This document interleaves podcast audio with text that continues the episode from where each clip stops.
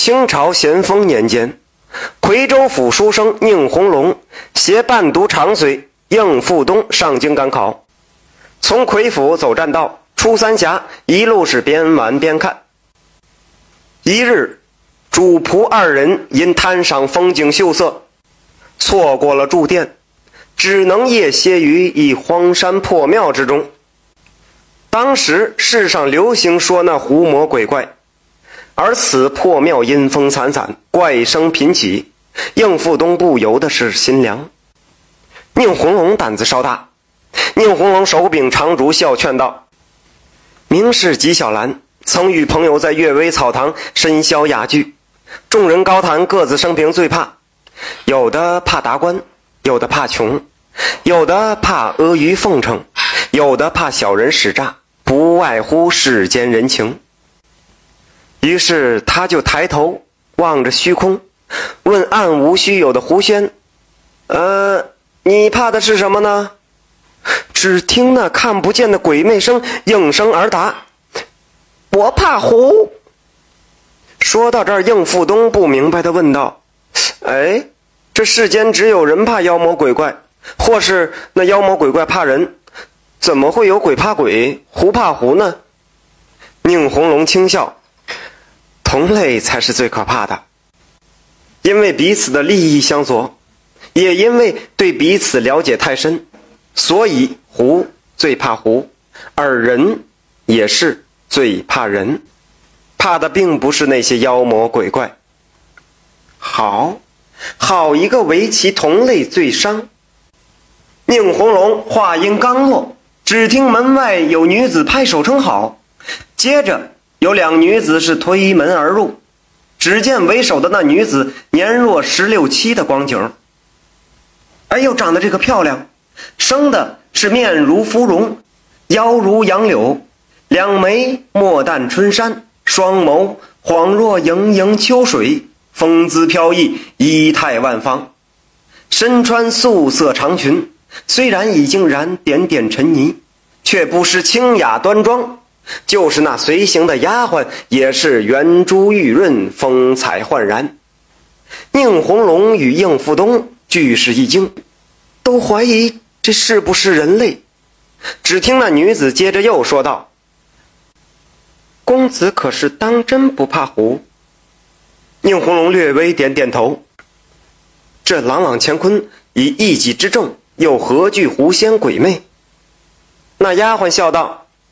实不相瞒，我俩就是狐。因听公子之言甚感有理，特此出来相见。公子可是真不怕？宁红龙听了此言，再不怀疑他，向两位女子作了一揖：“啊，小生只是聊发妙论，惊动两位狐仙姐姐，真是惭愧。不如请姐姐入座，与小生秉烛夜谈。”女子欣然入座。想那古时候女子都是深藏于深闺，轻易不与男子交往，也只有那非人的狐类才能洒脱于不拘行径，令宁红龙是暗暗称奇。这一谈可不要紧呐，这女子饱读诗书，于天下之国理、事理、人理的言论，无一不是精湛绝伦、见解独到。每每令宁红龙茅塞顿开。那女子名唤隐娘，已在山中修炼了千年，是得道之狐，与人类几无差别，同食人间杂物，从无伤害过任何无辜生命。狐仙鬼怪素以残害人类、伤其无辜而名，如真是如隐娘所言。那也算值得称道的好壶。这边主人言谈甚欢，那边应付东也摒弃害怕，与那丫鬟是莲花吹火做饭、端茶递水、伺候主人的间隙啊，也聊聊，啊，不甚乐乎。闲话休提，这不知不觉已是天明，两厢仍是谈性未泯，难舍难分。遂决定，那尹娘与莲花穿上宁红龙与应付东的衣服，扮作同一上京赶考的公子，白昼同行。一路上，宁红龙观其主婢，果然与凡人无异，吃的是人间五谷，行的是道德伦常，不由得早生爱慕之意。几经应付东与莲花的撮合，便于途中与尹娘结为夫妇，行了周公之礼。宁红龙又感激应付东与莲花撮合，遂与应付东解除了主仆关系。结拜为兄弟，那尹娘更是将那莲花赐嫁于应付东，此志也算是一段佳话。这一日，四人乘船过江，宁红龙与尹娘立于船头欣赏风景。尹娘环顾左右，见应府东与莲花皆不在，遂与宁红龙说道：“应府东此人素有不端。”与我总是巧言辞色，时常多话羞辱我。我看他是你的旧仆，且又是新弟，立言相斥，才有所收敛。相公对此人是不得不防。宁红龙疑问呢，想那应付东，我待他是情同手足，怎会如此呢？此人虽喜欢占些小便宜，但也不至于偷鸡摸狗啊。此人平时也是油嘴滑舌，但也不至于对主嫂不敬啊。呃，或许是娘子多虑了吧。尹娘脸色有些难看，嗔道：“我岂有胡言？相公也知为同类最伤，难道就不知道人心叵测这句话吗？”宁红龙还是不以为意。相公若还是不信，且待我使莲花试之。到了当天晚上，应付东与莲花入房休息。枕间，莲花就对应付东说了：“呃，故意唉声叹气的说，哎，你与宁相公同为兄弟，实质上还不是主子与下人吗？这一路上一切杂物琐事，还不都是要我们俩照应？”宁富东是听而不语，莲花接着又说道：“再说了，宁相公是进京赶考，我们却要跟着干什么去？等他中了状元，还不知道会不会认你这个结拜兄弟。”莲花拿眼偷瞄了一下应付东，看其的反应，便接着往上添火加柴。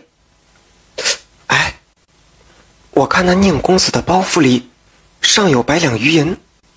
若是能分我们几十两，我倒是宁愿与你另走，买个小宅，种上几亩地，就算清苦，也强似这种为奴为婢的生活呀。应付东瓮声回答道：“嗯，公子怎么会将银两分给我们呢？你也休得做白日梦了，还不如早早歇息呢。”莲花狠声道：“想要发达，不下狠手怎么可以？”应付东闻声一听，从床上腾一下坐了起来，问道：“听娘子之言，该是如何下那狠手？”莲花是暗感得计，低声笑了几下。不如你我二人将那宁红龙害了，毁尸灭迹，夺其银两，然后买通船家，从此远走他乡。应付东想了一下，摇头道：“不成，不成。”你与尹娘可都是狐仙，她修行千年，法力无边，想必这一点，你可要比我清楚。万一要被识破，哪还有活命之理啊？莲花听了，几欲狂声大笑，只怕是隔壁的两人听见，硬是用咳嗽掩饰了过去。然后莲花附于应付东的耳边笑道：“你们两个难道？”真以为我们是狐仙吗？应付东一听是大惑不解呀。莲花又继续说道：“其实啊，我们家小姐尹娘是前朝遗老李必府的后人，因为反清复明，被官兵追剿逃命。那日来到破庙，正好听到宁红龙的为其同类罪伤论，颇有感触，又见得其。”长得端正俊秀，便起了爱慕之心，所以呀，就故意冒充了狐仙，出来相见，至此结为夫妇，也就罢了反清复明之念，一意辅佐宁红龙考取功名，流芳于世。应付东一听便是一惊，不意其中竟有如此这般曲折，复又问道：“那如此说来，你们两位当真都不是狐仙？”“嘘，那是当然。你听说过狐仙与人同食五谷的吗？我若是狐，岂不早就吸尽你的元阳？你如今还有命吗？”至此，应福东方才大喜，一把将那莲花抱住，奸笑道：“如此甚好，娘子，此计可真的是深得我心呐！我若不是怕其真有法力，早就有此念了。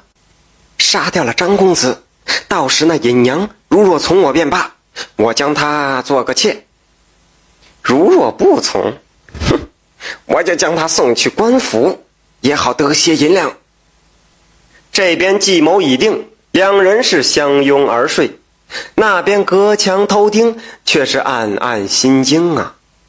次日，那应府东按照预先计划好的，将莲花所给的毒药下到了宁红龙的茶水之中。不一会儿，只见宁红龙是暴腹撑痛，初时还是间隙疼痛，到了后来呀。一是满额头的大汗珠，疼的是在甲板上四处打滚儿。阴娘也只是惊慌失措，只是一直失声的叫着：“应福东，莲花儿，快看看我相公怎么了？”应福东看那计划已成，不由得露出狰狞之容。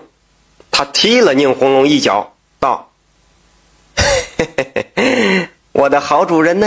我的好哥哥耶，可不要怪我心狠手辣了啊！这世上有句话叫做“人不为己，天诛地灭”啊！我只是为我自己的将来做些打算罢了。